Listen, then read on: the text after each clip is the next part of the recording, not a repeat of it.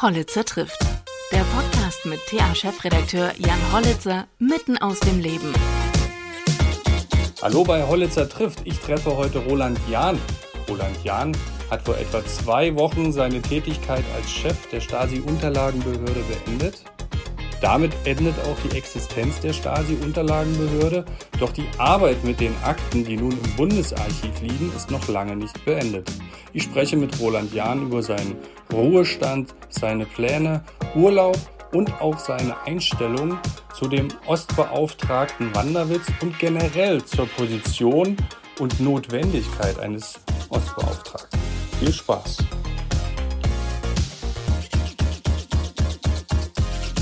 Dann äh, würde ich sagen, Ton läuft. Gerne. Und, wo wir jetzt den anderen Roland Jahn, der hier noch mit eingewählt war, rausgeschmissen haben, ähm, kann es auch richtig losgehen. Ist ja wie bei der Stasi, da hört jemand mit. Ja, ich gehe nicht davon aus, dass hier jemand mithört. Und ansonsten kann ich nur sagen, ich habe nichts zu verbergen. Ja, ist, und, ja, äh, ist ja auch ein Podcast. Ähm, Sie sind jetzt seit einer Woche ungefähr im Ruhestand. Ich sehe aber unheimlich viele Akten und Aktenschränke hinter Ihnen. Was ist da los? Naja, äh, auch zu Hause habe ich natürlich hier einiges an Dokumenten äh, aus der Zeit äh, der DDR. Aber das ist nicht nur hier ein Rückblick, sondern hier sind noch viele Bücher und Reiseführer, sodass doch hier eine Vielfalt in diesem Büro vorhanden ist. Ja. Wie, wie ergeht es Ihnen denn jetzt so nach ähm, einer langen Tätigkeit auf einmal im Ruhestand?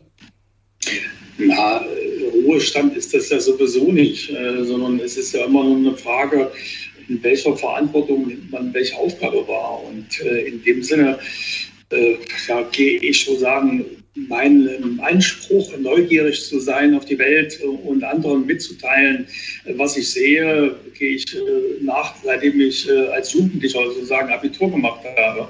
Und äh, in der DDR schon immer das Bestreben gehabt, ja, Dinge zu erfahren, um sie anderen mitzuteilen. Also das war schon immer so eine leicht journalistische Veranlagung, die ich natürlich dann auch über die Jahre ausgelebt habe.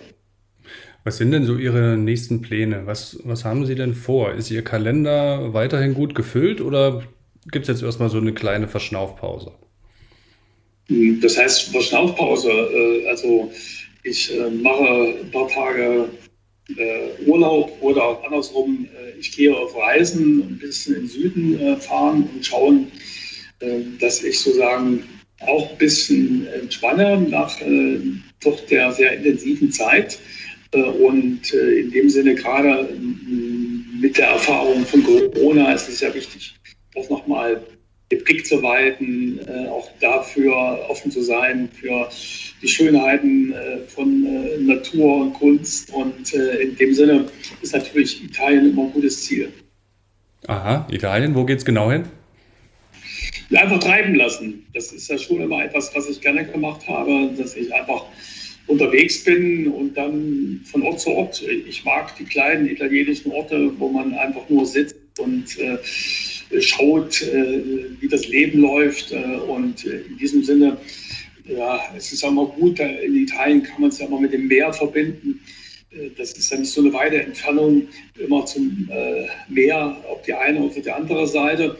Und in dem Sinne ist es natürlich schon spannend, äh, dann immer wieder mit Neugier auf das zu schauen, was der nächste Tag bringt. Das war ein kurzer Werbeblock für Italien und man kriegt direkt äh, Lust auf Urlaub. Wie ähm, hat sich denn jetzt die Übergangsphase oder die Übergabephase? Nein, äh, über ich komme natürlich, komm natürlich auch zurück äh, und in dem Sinne, ja, werde ich dann das wahrnehmen, was wir auch auf den äh, Weg äh, gebracht haben. Ne? Mhm. Im August haben wir ein großes Open Air äh, Kinofestival in der ehemaligen Stasi-Zentrale äh, ein, ein Campus-Kino sozusagen, wo am historischen Ort, äh, der ja sozusagen für die Repression steht, aber auch für die Revolution steht, äh, an diesem historischen Ort dann in einer besonderen Kulisse werden dann Filme gezeigt, die erinnern an 60 Jahre Mauerbau, die aber auch erinnern, wie diese äh, Zeit äh, überwunden worden ist. Also auch der Mauerfall wird dann eine Rolle spielen. Also viele spannende Filme, die mit Hilfe auch von Akten gefertigt worden sind. Und wir verdeutlichen dort sozusagen, dass hinter jeder Akte ein menschliches Schicksal steht. Mhm. Und äh, gerade Spielfilme, Dokumentarfilme sind ja die Gelegenheit, äh, auch Geschichte äh, sagen, so zu vermitteln, dass Empathie möglich ist, dass die Menschen sich darauf einlassen, äh, auf das, was in der Geschichte des geteilten Deutschlands sagen geschehen ist, ja, dass sie sich auch identifizieren können mit den Menschen, die in diesen Filmen vorkommen. Sie sagen es, menschliche Geschichten, also hinter jeder Akte steht eine menschliche Geschichte. Die Schließung des, äh, der Stasi-Unterlagenbehörde klingt aber irgendwie so, als ob das Kapitel abgeschlossen wird. Warum braucht es diese Behörde nicht mehr? Also erstmal wird ja nichts geschlossen. Das ist ja sozusagen äh, die Erzählung von Journalisten, die unbedingt äh, irgendwo einen Strich ziehen wollten oder sonst was. Äh, das Gegenteil ist der Fall. Äh, wir haben für die dauerhafte Sicherung der Straßenunterlagen gesorgt. Äh, also die dauerhafte Nutzung äh, ist jetzt möglich unter dem Dach des Bundesarchives. Das war das Entscheidende. Das war die Hauptaufgabe Und, der Behörde, ja? Äh, das war meine Hauptaufgabe in den letzten zehn Jahren, dass ich ähm, ja hier einen Weg beschritten habe, der sicherstellt, dass die Stasi-Unterlagen als Errungenschaft der friedlichen Revolution, also der Zugang zu diesen Unterlagen, diese Errungenschaft äh, in die bundesdeutschen Strukturen äh, dauerhaft eingebracht werden. Und deswegen war es wichtig, das Stasi-Unterlagenarchiv als Stasi-Unterlagenarchiv äh, zu profilieren, damit es Teil des Bundesarchivs werden kann, dass es Teil des Gedächtnisses der Nation wird. Und das ist das Entscheidende. Und in dem Sinne ist hier eine strukturelle Veränderung erfolgt. Äh, aber genau darum ging es ja, Neues zu schaffen, um den Kern des Alten zu bewahren, dafür Sorge zu tragen, dass auch die nächsten Generationen äh, dieses Stasi-Unterlagenarchiv weiter nutzen können. Mhm. Als wir uns das letzte Mal getroffen haben, äh, auch zu einem Podcast hier, haben wir auch über die vielen geschredderten Unterlagen noch gesprochen, die noch in, ähm, in Säcken quasi vorhanden sind und dass es da Projekte gibt, diese zusammenzusetzen. Wie ist denn da der Fortschritt und wird daran auch weiter gearbeitet, diese zusammenzusetzen? Ja, alle Aufgaben des Stasi-Unterlagengesetzes äh, werden weiter auch unter dem Dach des Bundesarchives erfüllt. Und dazu gehört natürlich auch die Bereitstellung von Unterlagen, die zusammengesetzt werden. Mhm. Der Gesetzgeber, der Deutsche Bundestag, hat hier extra das nochmal explizit äh, ins Gesetz äh, hereingeschrieben, sodass äh, eine Zusammensetzung dieser zerrissenen Unterlagen richtig eine gesetzliche Aufgabe ist, die unter dem Dach des Bundesarchivs fortgesetzt wird. Mhm. Wenn Sie jetzt mal ein Fazit ziehen müssten, Ihre zehnjährige Amtstätigkeit, sind Sie zufrieden mit dem Erreichten oder hätten Sie gerne das ein oder andere besser hinterlassen, sage ich mal? Ja, natürlich. Äh, ja, wir sind stolz auf das Geschaffene, aber natürlich unzufrieden mit dem Erreichten, äh, weil natürlich manches hätte auch noch schneller gehen können. Also mhm. gerade was das Tempo äh, betrifft, äh, auch der Entwicklung von Liegenschaften und so weiter, äh, da denke ich, äh, könnte äh, da einiges noch schneller vorangehen. Aber das ist halt etwas, wo insgesamt in Deutschland mal eine Verwaltungsreform ran muss, wo insgesamt ein Gestrüpp von Verwaltungsvorschriften immer wieder äh, eine schnellere Entwicklung hemmt. Und äh, in dem Sinne, glaube ich, sind ja alle herausgefordert, nach Lösungen zu suchen. Aber insgesamt kann ich noch mal sagen, politisch gesehen bin ich sehr zufrieden mit dem, was wir geschaffen haben, weil äh, wir dafür gesorgt haben, äh, dass wir den Opfern gerecht werden. Also die Menschen, äh, die die Akten schauen wollten, die Menschen, die die Dokumente brauchten für Rehabilitierung, äh, die Menschen, äh, die Aufklärung wollten über Ursachen und Folgen des geschehenen Unrechts.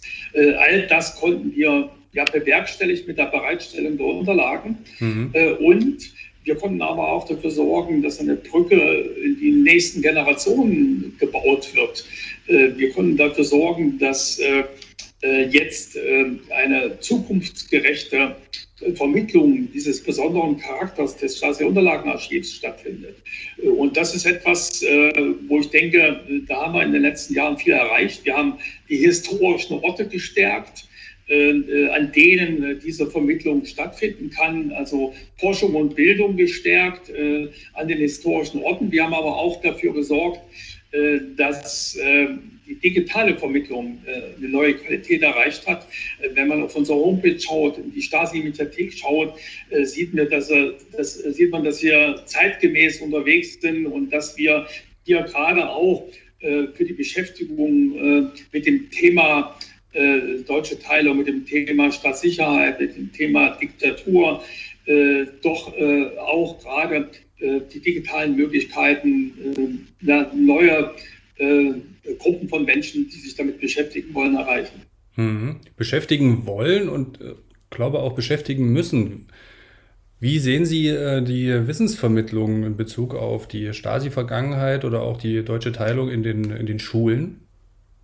Also ich sage klar und deutlich, äh, man darf das nicht zu sehr mit den erhobenen Zeigefinger machen, sondern wir sind herausgefordert, Angebote zu machen, äh, wo äh, junge Menschen Interesse haben, darauf zurückzugreifen. Deswegen ist halt die digitale Vermittlung, die auch teilweise spielerischer erfolgt, sehr, sehr wichtig. Und das Entscheidende ist, dass die Regelstrukturen der Bundesrepublik Deutschland hier zum Tragen kommen. Die Schulen äh, ihre äh, Aufgaben erfüllen in den Unterrichten oder auch den außerschulischen Angeboten.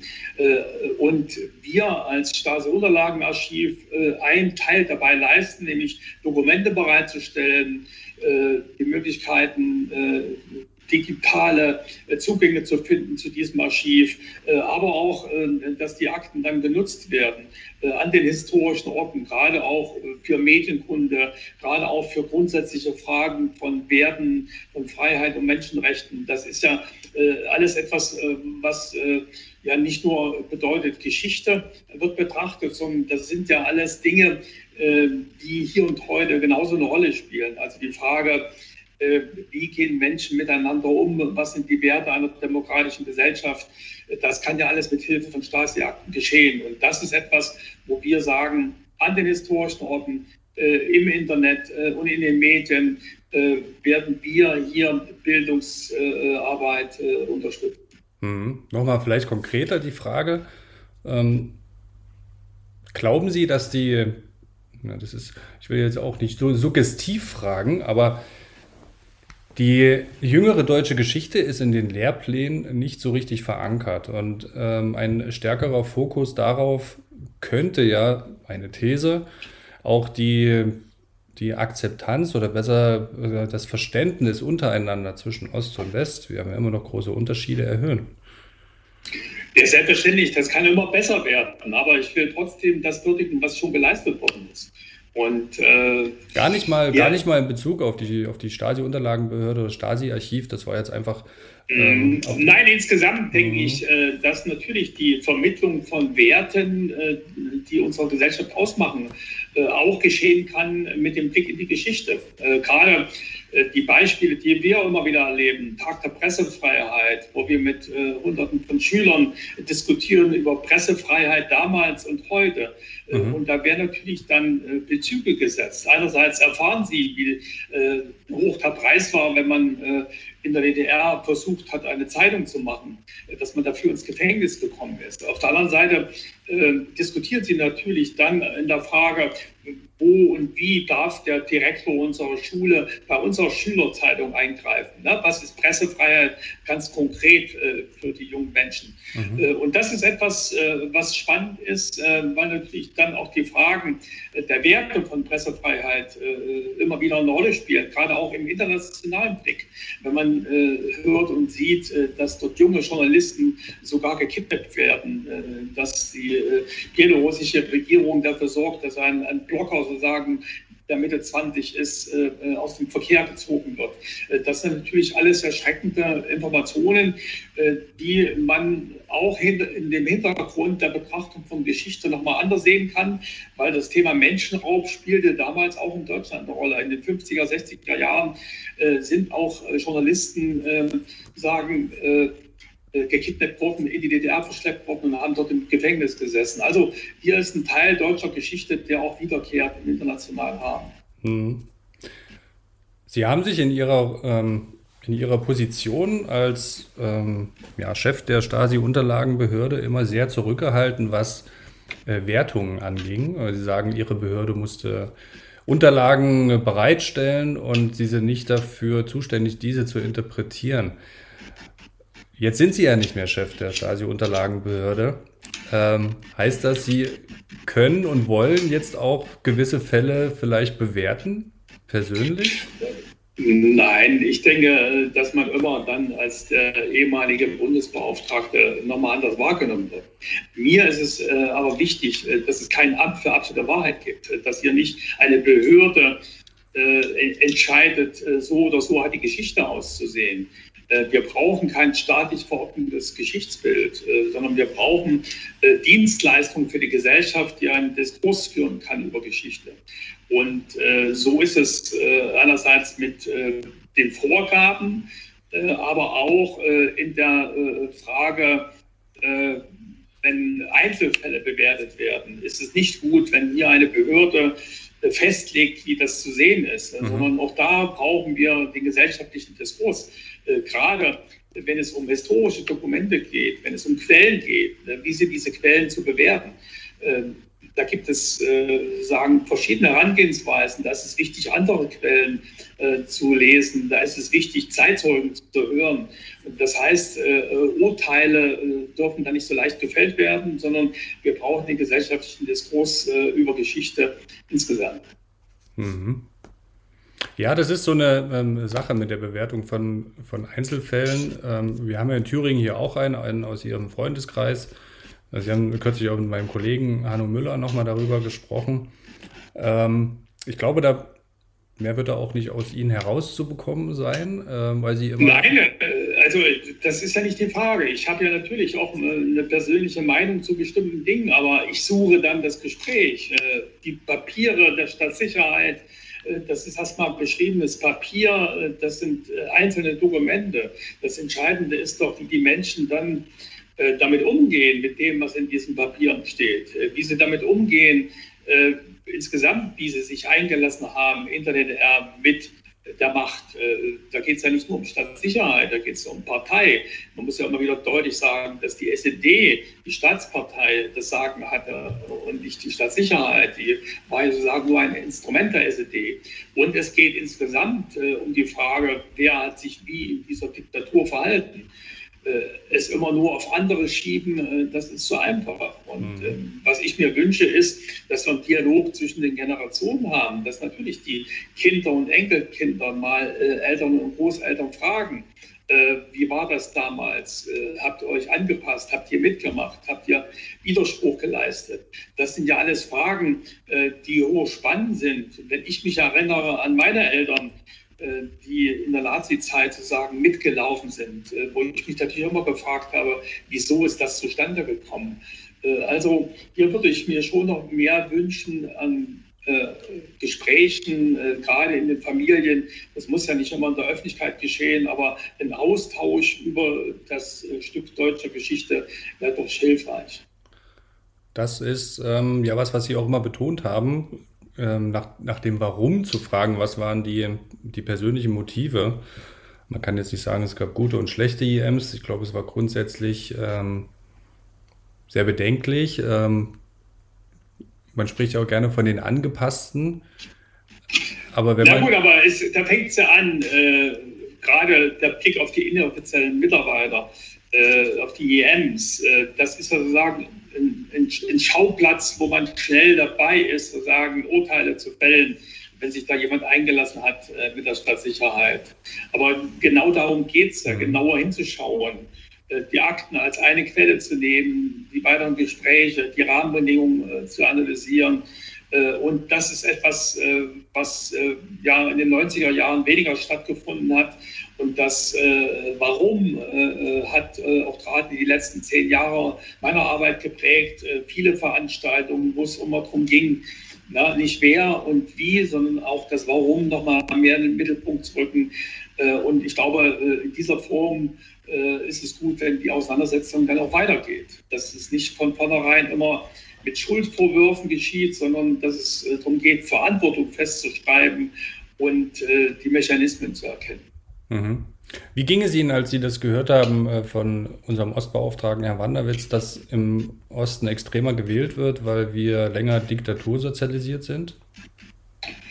Ja gut, äh, er hat ja äh, die wissenschaftlichen Studien, die hier veröffentlicht worden sind, ausgewertet und hat die Dinge konkret benannt. Also in dem Sinne ist das eine Realität, was er da festgestellt hat. Und äh, natürlich ist noch, noch mal deutlich geworden, dass Geschichte nicht immer zu trennen ist, sozusagen von den einzelnen Generationen, sondern dass sich das über Generationen hinwegzieht. Und die Sozialisation äh, von Menschen findet ja nicht nur sozusagen innerhalb einer Generation statt, sondern das äh, wird ja sozusagen weitergetragen. Und der berühmte Abendbrotstisch, äh, äh, an dem diskutiert wird, oder die Familienfeier, wo es über mehrere Generationen geht, da wird ja durchaus etwas mitgegeben, äh, was man äh, aus einer eigener Erfahrung hat. Äh, auf alle Fälle äh, denke ich, ist Demokratie etwas, was eine Herausforderung darstellt und das kriegt man nicht so einfach geschenkt, sondern das ist auch etwas, wo es darum geht, auch sich zu beteiligen. Mhm. Also teilen Sie die These, denn also unsere Daten jetzt auch von Umfragen her ergeben ja, dass vor allem die jüngere Bevölkerung, die überhaupt nicht mehr DDR-sozialisiert ist, eher extrem wählt, vor allem Richtung rechts und ähm, die ältere Bevölkerung im Prinzip bei der letzten Landtagswahl äh, dafür gesorgt hat, dass die AfD zum Beispiel nicht so stark war. Also gerade die, die länger diktatursozialisiert sind, ähm, haben sich gegen die Wahl der AfD entschieden? Also erstmal kann jeder wählen, äh, was er denkt. Äh, sind ein freies Land, wo jeder sagen, äh, durch seine Wahlbeteiligung und seine Stimme bei der Wahl für sich selber eine Entscheidung trifft. Die Gründe, die sind so vielfältig. Deswegen bin ich gegen diese einfachen Wahrheiten. Deswegen bin ich dagegen, sagen, Schlüsse zu ziehen aus einzelnen Punkten, die Mhm. Äh, deutsche Teilungsgeschichte, die Diktaturgeschichte, die spielt ja nur einen Aspekt, äh, ist ja nur ein Aspekt, der da eine Rolle spielt. Es gibt ja viele, viele andere Punkte, äh, die dann zusammenkommen. Und deswegen ist es äh, wichtig, dass man hier äh, insgesamt, äh, gerade bei Wahlverhalten, ganz, ganz viele Punkte mit einbezieht. Und selbst das ist noch schwierig, hier genaue Schlüsse zu, zu ziehen. Also Vorsicht, Vorsicht, wenn dann irgendwelche äh, Schnellschüsse äh, in der Presse stehen. Wenn die in der Presse stehen, aber die wurden ja von unserem Ostbeauftragten gesagt. Ja, er, er, hat ja, er hat ja verschiedene Gesichtspunkte benannt, aber äh, immer genau auch schauen, in welchem Zusammenhang er was gesagt hat. Äh, er hat einen Punkt genannt, einen Punkt. Aber es gibt ja viele Gründe, weswegen äh, bestimmtes Wahlverhalten ist. Und äh, was ihm wichtig ist, äh, dass sagen, Demokratie gelebt wird, dass die politische Auseinandersetzung erfolgt in einer respektvollen Form, dass wirklich Grundwerte unserer Gesellschaft hochgehalten werden und dass klar ist, sagen, dass ein respektvoller Umgang miteinander in der politischen Auseinandersetzung stattfindet. Das war die Botschaft, die ich von jedem Wahlteilnehmer wahrgenommen habe. Okay, ähm, ich stelle fest, diplomatisch wie immer und wahrscheinlich noch zu kurz im Ruhestand, um loszulassen. Nee, das würde ich, das würde ich nicht sagen. Das beschäftigt mich ja schon lange, die ganze Ostdebatte, äh, Ost-West-Debatte. Und um es deutlich zu sagen, äh, was mich stört, ist diese Verallgemeinerung. Es gibt nicht die Ostdeutschen. Ja, die Lebenswege in Ostdeutschland waren sehr, sehr verschieden und auch die Lebenswege nach dem Ende der DDR waren sehr verschieden im Osten Deutschlands. Äh, und äh, wie lange will man äh, Leuten immer noch ihre Geburt vorwerfen? Wenn jemand mit 20, 1990 nach Thüringen gekommen ist, aus Nordrhein-Westfalen, der hat 30 Jahre seines Lebens, seines Berufslebens dort verbracht. Dann will man den mit 50 immer noch als Westler abstempeln, sondern der hat, sagen, viel mehr Zeit bewusst im Osten Deutschlands verbracht. Und das ist etwas, was mich stört. Diese ganze äh, Zuordnung zu Gruppen, mhm. äh, die hier stattfindet, äh, die, die Nutzung sozusagen, die politische Instrumentalisierung dieser äh, Gruppen, äh, die teilweise gegen den Willen der Leuten herbeigeredet wird. das ist das, was mich stört. Wissen Sie, und was bin ich denn? Bin ich Ostdeutscher, Westdeutscher? ich bin Gesamtdeutscher und die Probleme, die bestehen, die äh, müssen immer sehr konkret angegangen werden. Natürlich haben sie manchmal zu tun mit einer Geschichte, die weit zurückliegt, äh, auch mit einer DDR-Geschichte, äh, aber auch mit einer Transformationsgeschichte in den letzten 30 Jahren unter den bestimmten Bedingungen, die in den ostdeutschen Ländern da sind. Aber alles darauf fixieren und Gruppen immer wieder pauschal zu definieren, da denke ich, ist eine große Gefahr, dass man den Problemstellungen nicht gerecht wird. Dann brauchen wir auch keinen Ostbeauftragten mehr. Äh, ich denke, dass äh, mit der Zeit sich auch so eine Funktion äh, überlebt. Äh, ich denke, dass es fast eine, äh, eine Botschaft wäre, dass man viel mehr Gesamtdeutsch äh, denkt. Und ich habe das Gefühl, dass in den letzten Jahren so eine Rolle rückwärts stattgefunden hat. mir ist es wichtig, dass wir viel mehr die deutsche Einheit leben und selbst dass wir jetzt die Stasi-Unterlagen als Teil des Bundesarchivs sehen, mhm. äh, dass das Stasi-Unterlagenarchiv in den Strukturen äh, des Bundesarchivs arbeitet und das sozusagen Teil des Gedächtnisses der gesamtdeutschen Nation geworden ist. Das ist ja was, äh, äh, was gelebte deutsche Einheit ist. Und wir brauchen viel mehr gelebte deutsche Einheit. Also sprechen Sie sich eher dafür aus als Signal, dass ähm, so ein Amt dann verzichtbar wäre.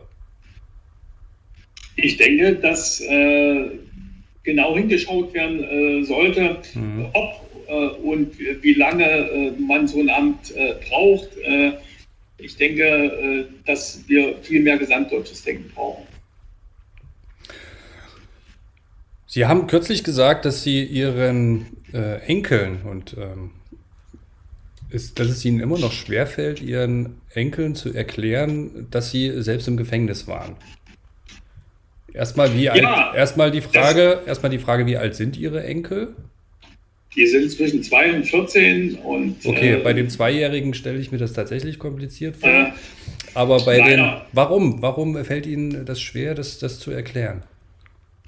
Äh, weil es nicht einfach ist zu vermitteln, äh, dass jemand, der seine Meinung sagt, äh, ins Gefängnis muss. Mhm. Gerade bei Kindern, die ja gewohnt sind, offen zu reden, die Fragen stellen, äh, ist es äh, schwierig äh, zu erklären, dass man dafür früher eingesperrt worden ist. Und äh, da kann man sich nur rantasten. Mhm. Äh, das ist selbst in der DDR ja so gewesen, dass viele nicht geglaubt haben, dass Menschen ins Gefängnis kommen, nur weil sie ihre Meinung sagen. Und das war ja sogar bei meiner Mutter so, die immer sagte, äh, wenn jemand eingesperrt wurde, und ich erzählte ihr davon, äh, irgendwas äh, wird schon gewesen sein, den kann man doch nicht so einfach einsperren. Und das ist die große Herausforderung, nochmal klar zu machen, was es halt bedeutet, in einer Diktatur zu leben. Und gerade wenn, wenn diese Diktatur ja nicht jeden Tag sozusagen spürbar war für alle Menschen, gerade wenn viele Menschen eine schöne Zeit in der DDR gehabt haben, äh, viele Menschen sich erinnern an diese schönen Zeiten, äh, so wie ich auch. Ja, es ist wichtig, immer noch mal deutlich zu machen, auch in der Diktatur scheint die Sonne, aber halt nicht für jeden. Und äh, das ist wichtig, äh, dass wir das vermitteln können und gerade auch der nächsten Generation vermitteln können. Und deswegen äh, ja, versuche ich hier nicht mit dem Zeigefinger äh, den Enkeln äh, gegenüberzutreten, sondern ich versuche ihnen Schritt für Schritt äh, Rahmenbedingungen zu schildern äh, und äh, ihnen Fragen zu beantworten, wenn sie sich stellen. Das heißt, wichtig ist, dass wir die Kinder und, und Jugendlichen befähigen, gute Fragen zu stellen und da sind wir herausgefordert, gefordert, auch Antworten zu finden. Mhm. Vielleicht eine letzte Frage noch. Ähm, es gab jüngst eine Studie, auch in Bezug auf die Meinungsfreiheit, dass ähm, ein Großteil oder fast die Hälfte in einigen Themengebieten der Meinung sind oder sich gehemmt fühlen, ihre Meinung noch öffentlich zu äußern. Was sagen Sie dazu? Was geht da in Ihnen vor? Äh, ja, kann ich nur sagen, äh, wir haben dafür Sorge zu tragen, äh, dass die Rahmenbedingungen so sind, dass äh, Menschen diese Angst nicht haben. Und eine angstfreie Gesellschaft, das ist sozusagen eine demokratische Gesellschaft, wo Demokratie auch gelebt werden kann. Es darf keiner Nachteile bekommen, weil er seine Meinung sagt. Das ist nicht nur eine Frage, ob jemand dann weggesperrt wird wie in der DDR, sondern inwieweit auch die gesellschaftliche Ächtung stattfindet, bloß weil er eine andere Meinung hat. Und denken wir an die Shitstorms im Internet oder sonst was.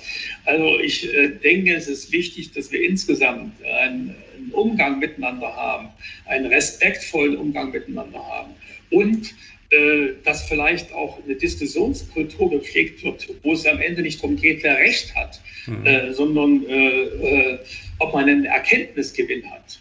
also ich habe von Mal zu Mal gemerkt, dass es für mich ein echter Gewinn ist, wenn jemand mit Argumenten mir gegenübergetreten ist, die ich angenommen habe, wenn ich die als Erkenntnis für mich selber nutzen konnte und dann sozusagen ein Problem besser lösen konnte. Und das ist etwas, was ich mir insgesamt in dieser Gesellschaft wünsche. Nicht Rechthaberei, nicht eine Auseinandersetzung, die respektlos ist, sondern einen offenen Diskurs, wo die Menschen respektvoll miteinander diskutieren und am Ende gemeinsam Probleme lösen. Dem ist wenig hinzuzufügen. Und ich bedanke mich vielmals für Ihre Zeit und wünsche, und wünsche natürlich einen schönen Italienurlaub. Dann mal sehen. Ich komme ja wieder zurück und dann äh, äh, glaube ich, ist dann die große Chance, äh, in den Dialog der Generationen auch in meiner Familie zu gehen. Vielen Dank, Herr Jan.